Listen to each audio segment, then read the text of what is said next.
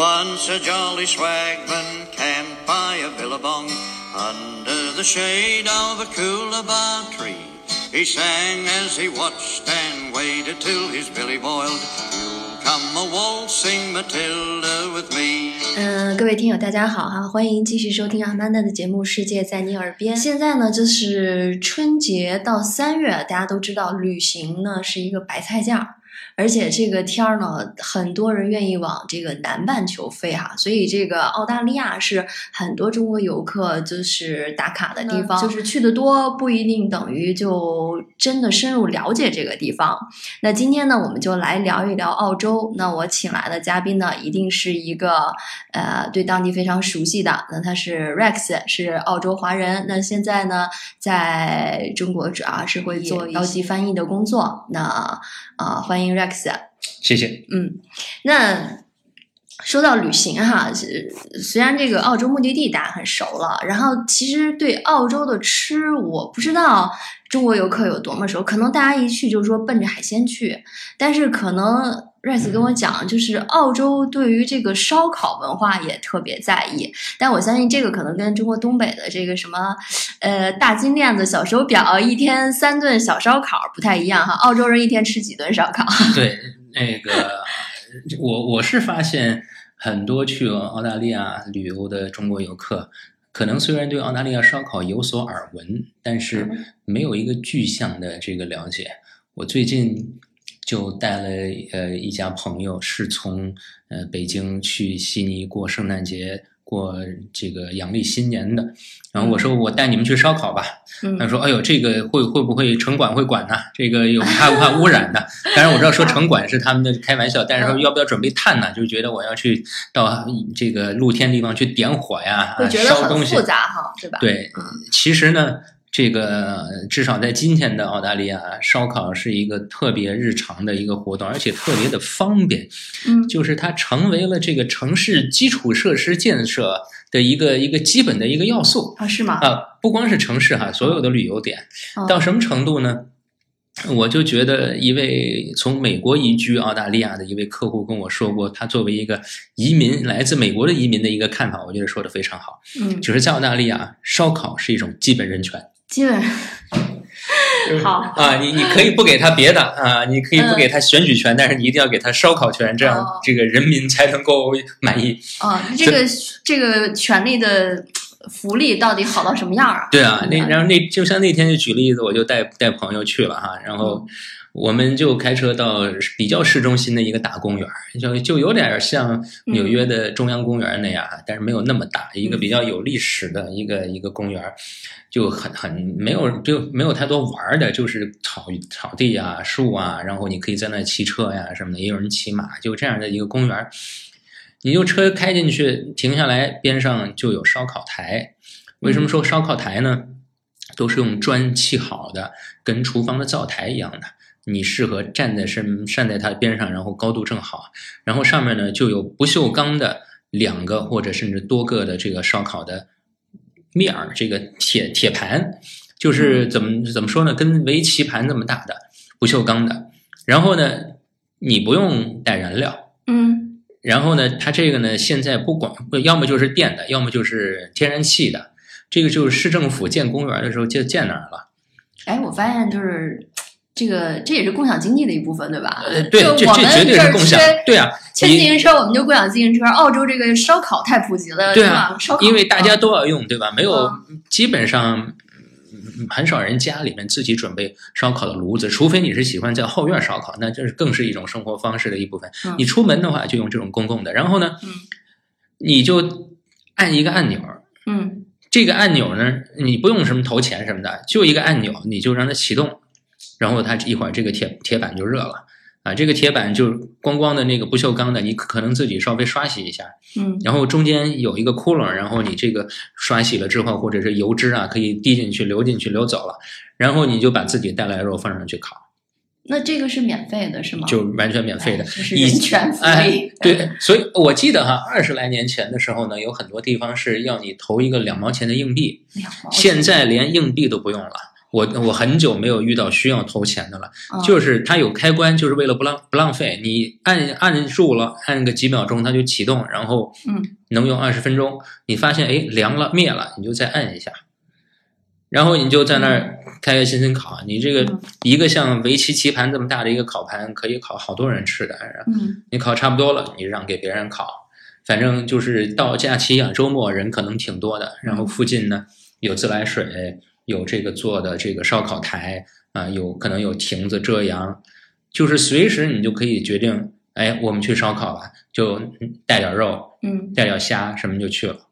嗯，就是这也也挺便于大家社交的哈。哎，烤着烤着，比如两家就烤成一块儿了，你们？一块儿 happy。对啊，啊然后你说在在中国，咱们习惯说，哎呀，朋友这个聚会干些什么呢？去这个去那个，还是去卡拉 OK 呀、很没劲。在澳大利亚最典型的就是我们我们去烧烤吧。OK，啊嗯，你可以嗯啊，可以在就是特别好的地方。我最近还去了一个地方，就是著名的 Bondi Beach，叫邦邦迪海滩。嗯海滩头上就有一个很小的小公园儿，然后我那天去，居然还没什么人，就烧烤台空空的在那儿，你也不用排队，就往那一放，就自己烤着吃了，那个无敌的海景。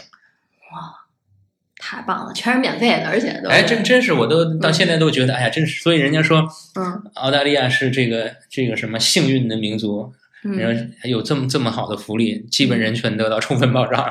烧烤权哈，大家去澳大利亚别忘了你拥有烧烤权。哎，那刚才说烧烤烤点儿什么呢？就是我们传统牛排，对吧？对，嗯，澳洲可能海鲜，你说这个海鲜还还有个谚语是吗？都已经融入它的文化里了。对嗯，那个很典型的一样的，除了肉之外呢，往往都要烤虾。OK，我我真不能想象，就是海里边怎么有这么多虾没有被澳洲人吃完，居然。就是呃那句那句常用的那句话，就是很多很多这个英语国家的人，不是澳大利亚的人也知道，叫 “check a prawn on the barbie”。OK，嗯。Check a prawn on the barbie，你你如果不熟悉澳大利亚，你真的不懂这句话，因为这句话嗯包含了融入了很多澳大利亚的文化特色。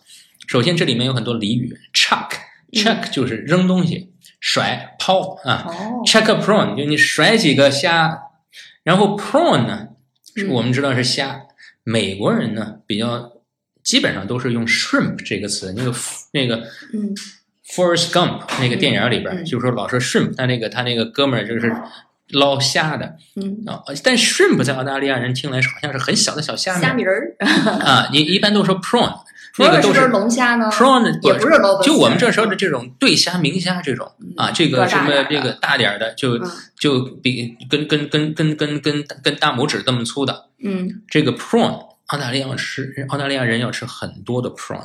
哦，那刚才说芭比是什么呢？不是芭比娃娃，就是 barbecue 的缩略缩写啊。嗯，Check a few prawns on the barbie，就是再扔几个虾放在这个烧烤炉上吧。这个特别形象啊，感觉。对，就你就想到那个穿着那个背心儿短裤、拿着啤酒的澳洲汉子，就在那说 Check a few more prawns on the barbie，再扔几个虾在在在那什么这个这个是一个特别典型的这个澳洲的一个标志性的一句话，就像这个鳄鱼邓迪啊，嗯在在这个这个其他这个西方国家人眼里面，哦，他就代表澳大利亚，这句话也是有特别有代表性的。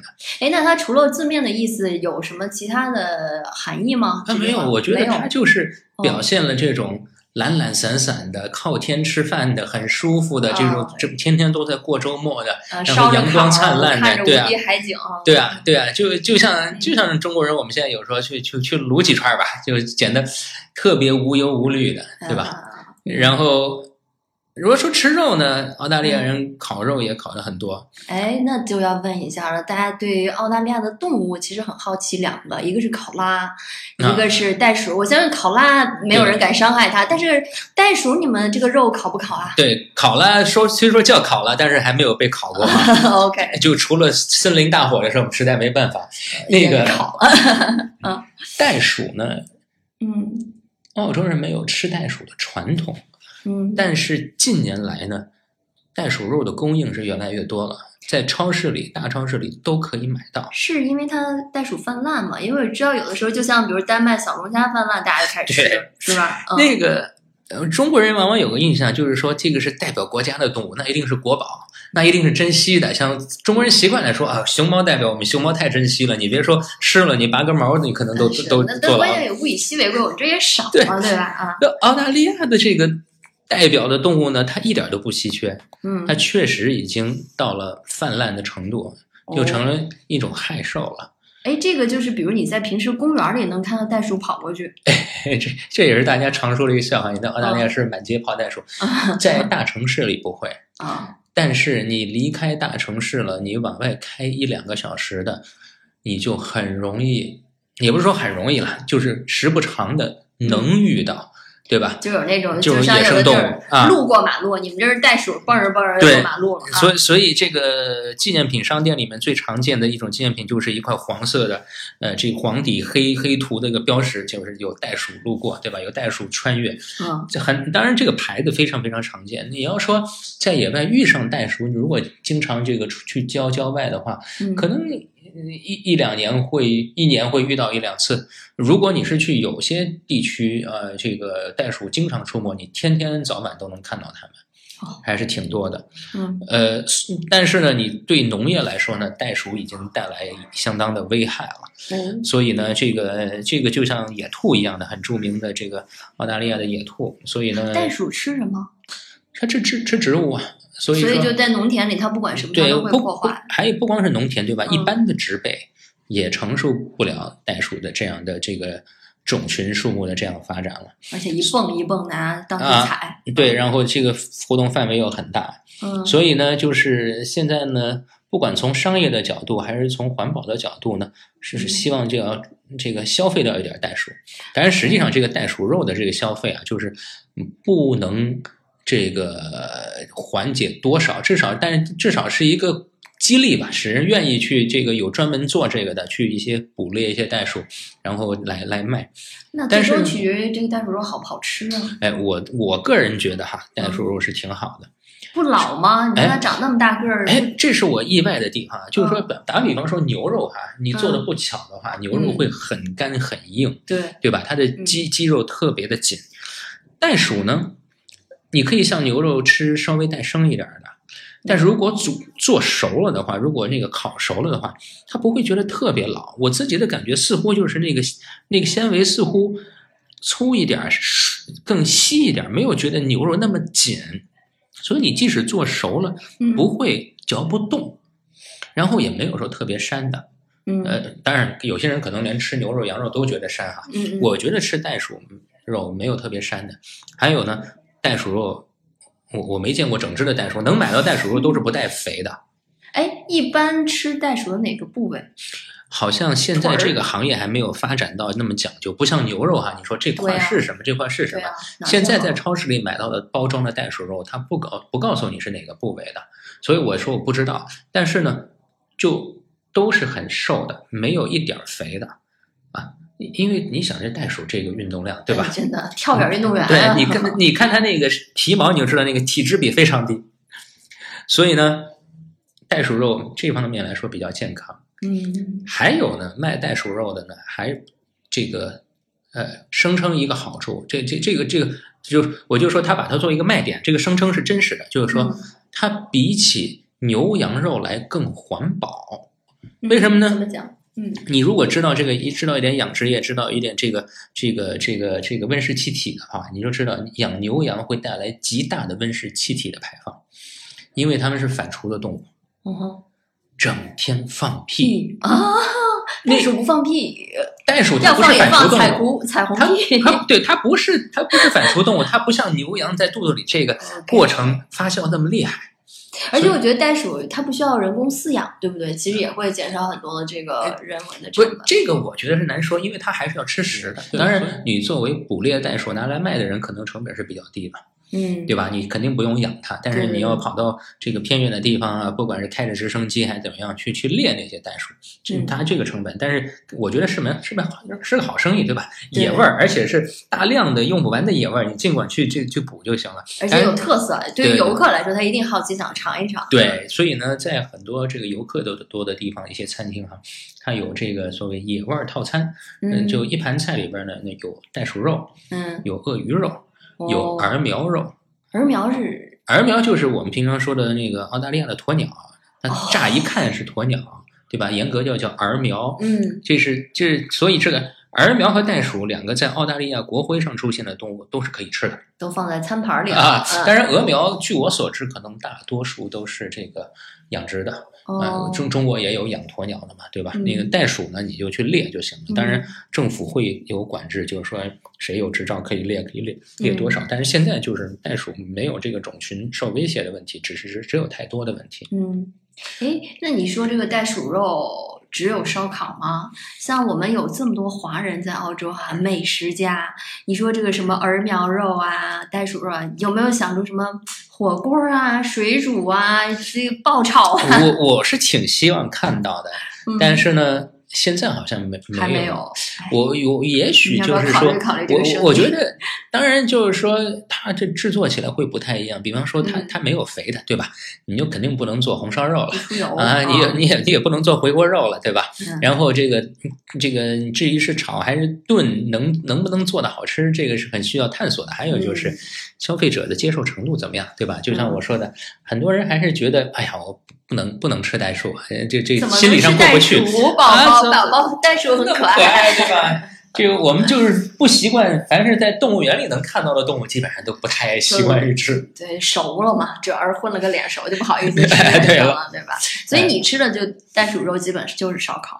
对，嗯而且也不能说多普及，就是说超市里都会有，嗯然后不会像牛肉有那个一大个柜台里面各种各样的牛肉，烧烤就可能有，你要稍微找一下，嗯都有。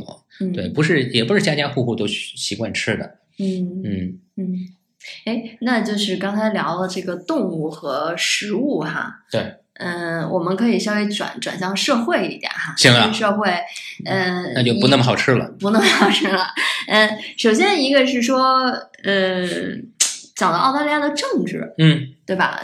大家可能对澳洲这个好奇一点，一个就是说，嗯，英联邦国家啊，那再有一个呢，就是好像说，哎，他们怎么老换总理啊？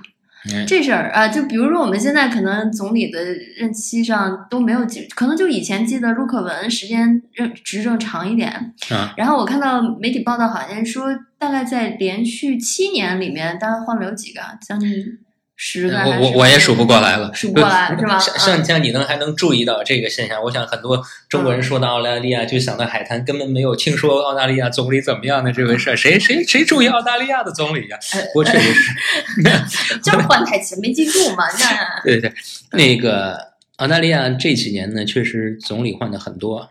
嗯，我现在都不知道你说是日本换的多还是澳大利亚。这这几年日本不怎么换了哈，就对啊尽尽是澳大利亚换了。年日本确实也换的多，那个上，嗯应该其实这样说起来呢，澳大利亚和日本的政体还是有些像的。嗯，都是沿袭这个西敏寺制度，就是英英国式的制度，议会制度。嗯那它的特点是什么呢？就是说，选民在选举的时候啊，他不是选一个具体的人当总理，嗯他选票上没有这一项，不是说我们这个大选大家来选个总理，像美国选个总统啊，不是这样选的。党是吗？对，嗯他大家都是选议员，啊就是议会选举，对吧？嗯我们常说议会选举，嗯然后每个人就选自己选区的众议员和参议员，嗯然后这个总理呢会由众议院或者叫下议院，他们最大的党派来推选。其实有点像党推选党魁是吗？党魁对最后当，一般来说，党魁就是嗯呃总理。总理一般来说，你嗯不管是在英国还是在澳大利亚还是在加拿大，基本上都是这样，这两个角色是很少分开的。嗯因为你这个党魁会领导这个党去去竞选，然后这个党如果是多数派吧，嗯那么就可以经过女王或者总督的允许来组政府。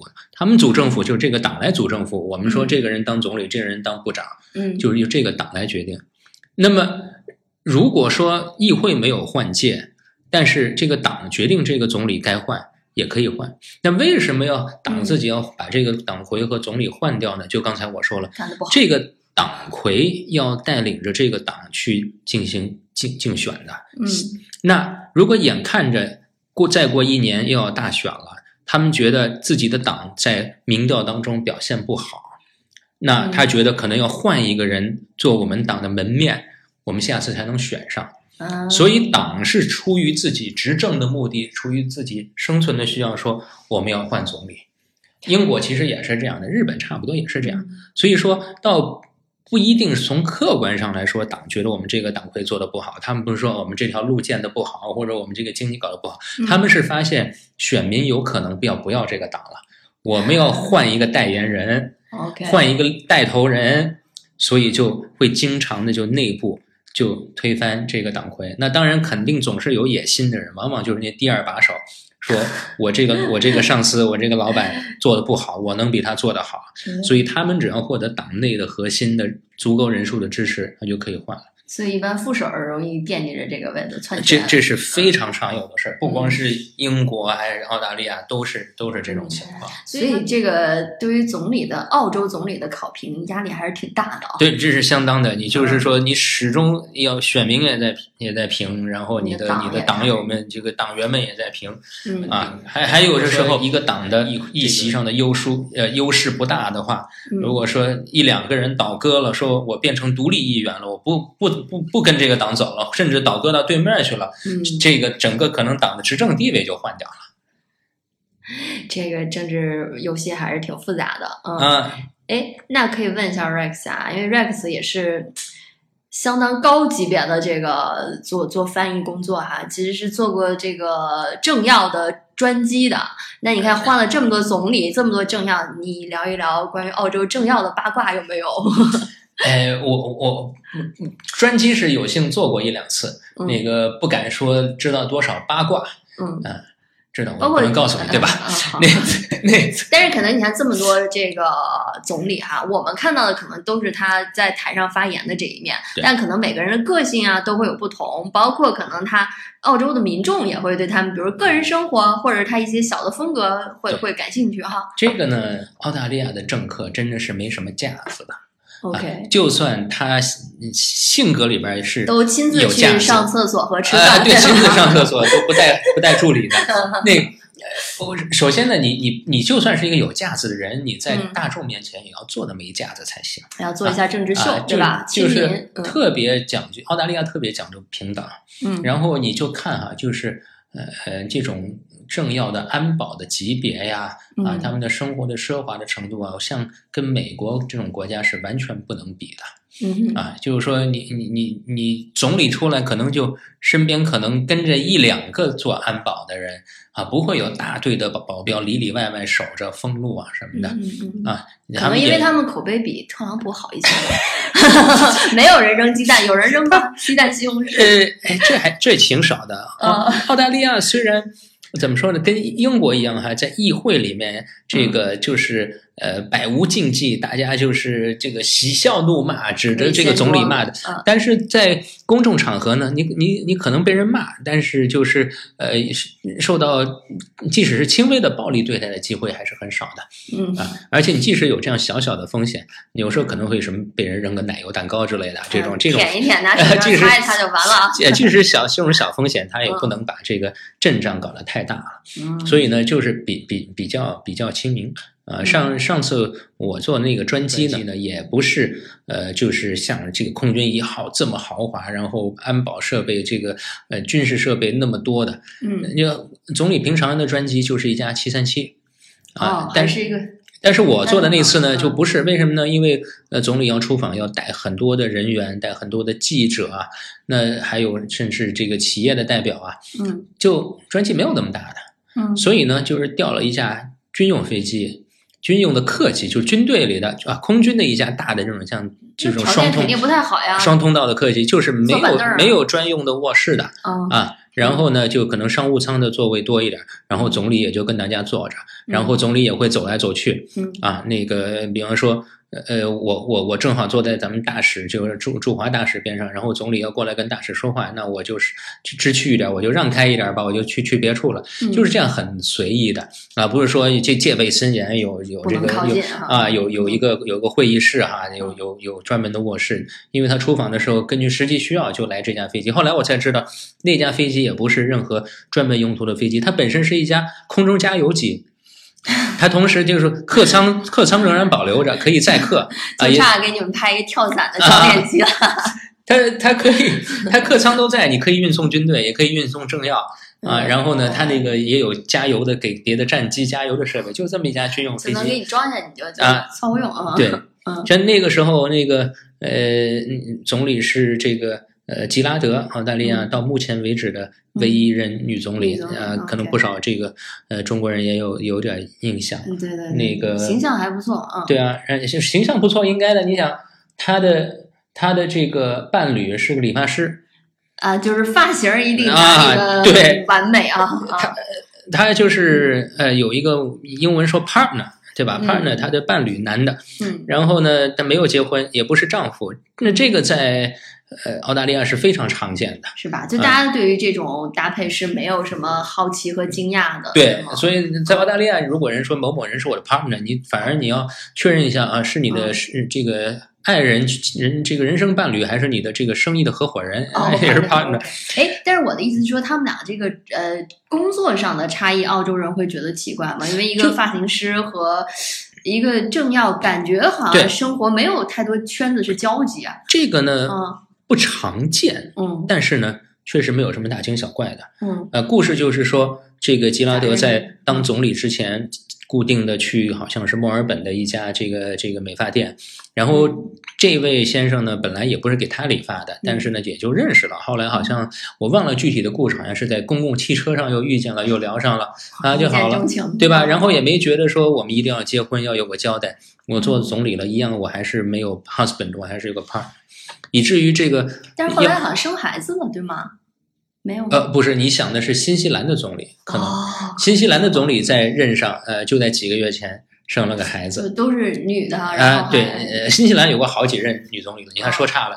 哦呃，顺便说一句，对，新西兰是一个独立的国家，不是澳大利亚的一个州。对，大家总是把这两个实在是 分的不是特别清楚啊，因为很地貌啊，这些什么的东西很相似。比如以前可能我我给几个澳大利亚的外交官教过中文，嗯然后他们之前的背景，按我们说，我们的外交官其实都是科班儿，对不对？嗯，外交学院啊什么这样一步一步上然后我听说他们其中的一个女孩儿以前就是一个商店的售货员，嗯对，然后他就他就好像后来通过某种考试，哎，嗯他就成了外交官。还有一个女孩儿以前好像是学。呃，生物还是植物的，嗯然后也转变了。其实这点我们也可以聊聊，就是说，其实澳大利亚的这个政府部门，它是好像很公开的一个招聘制，对吗？就是你你什么样的背景，其实你可以有一个第二职业的选择，你都可以来为政府服务。那是嗯因为，呃，政府就是要跟私营部门争人才嘛，对吧就是它就是一份工作，然后它需要的很多人才是跟私营部门是一样的。嗯只不过呢，有些人呢，他可能是职业的公务员，他是嗯经过公务员考试啊，或者是学的外交啊，然后考入公这个外交部门呢。还有一种就是这个技术人员嘛，对吧？比方说你可能是这个，比方说政府有兽医局嘛。那哦它里边这个有些专业人士，他就是兽医出身嘛，他不是公务员出身，对吧？他只不过在政府里面工作。嗯。但是在澳大利亚呢，就是说政治家嗯。和公务员的区分是非常的清楚和明显的，嗯，对吧？在中国，我们说某某人从政了，可能他只不过是进入了一个国企而已，但是他是、嗯。也是个官儿了，对吧？嗯。对，在澳大利亚呢，就是说你经过选举的这个获得某种官职的人，那才叫 politician，政治家好，政治家也好，政客也好，他是从政的。嗯但是政府部门里面做事的大多数人，他是公务员，他是办事人员，他是不持政治立场的，在他的工作上他是不持政治立场的。嗯，就是有点 administration，对啊行政上的对啊他是他是他是做事情的，比方说部长，他就是一个议员，他是嗯一个党派的，他被选上了，然后被总理任命为部长。嗯但是还有个常务副部长，这个常务副部长是这个整个部的公务员的头，然后这个部长他是定政策。嗯啊，他说我们要按照我们现在政策是这样了，你来帮我执行。但是他不能说，哎，那个司长不喜欢，给我换了。嗯他可能可以跟这个常务副部长建议，啊，说这个职位应该换一个更强的人呢，或者怎么样的。但是常务副部长是管事儿的，他是 CEO，，OK，部长就像是一个董事局董就政府这个内阁可能像个董事局，部长就像是一个董事一样的品牌吗？啊，对啊，呃，关于澳大利亚社会，可能还有一个就是应该挺明显的啊，我们也可以聊一聊，就是作为一个移民国家啊，那它肯定文化比较多元，尤其是这个华人相对很多。